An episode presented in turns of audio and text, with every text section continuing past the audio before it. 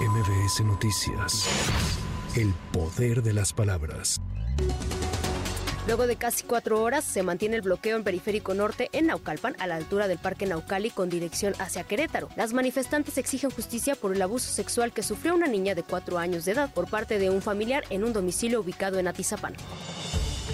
El Aeropuerto Internacional de la Ciudad de México informó que algunas aerolíneas cancelaron vuelos debido a la actividad del volcán Popocatépetl. El semáforo de alerta volcánica se encuentra en amarillo fase 2, por lo que Senapred exhorta a no acercarse al volcán y sobre todo al cráter, por el peligro que implica la caída de fragmentos incandescentes.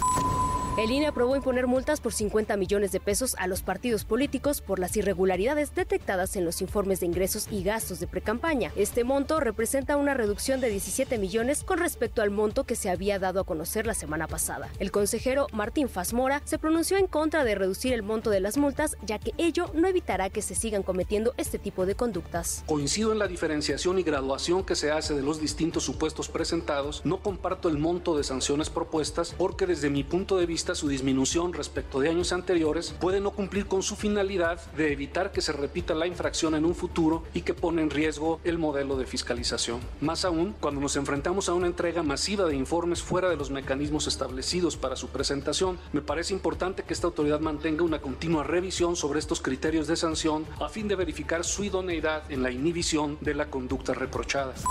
Un juez de distrito le negó el amparo a Eric Valencia Salazar, el 85, quien es identificado como uno de los fundadores del cártel Jalisco Nueva Generación contra su extradición. En esta resolución, la Fiscalía General de la República no tiene impedimento para entregar a Valencia Salazar a las autoridades norteamericanas. La Secretaría de Gestión Integral de Riesgos y Protección Civil informó que se pospone hasta nuevo aviso el primer simulacro nacional 2024 previsto para el próximo 19 de marzo. Esta determinación es de la Coordinación Nacional de Protección Civil del Gobierno de México, por lo que en la Ciudad de México también se suspenderá. Con información de reporteros y corresponsales para MBS Noticias, Claudia Villanueva. MBS Noticias.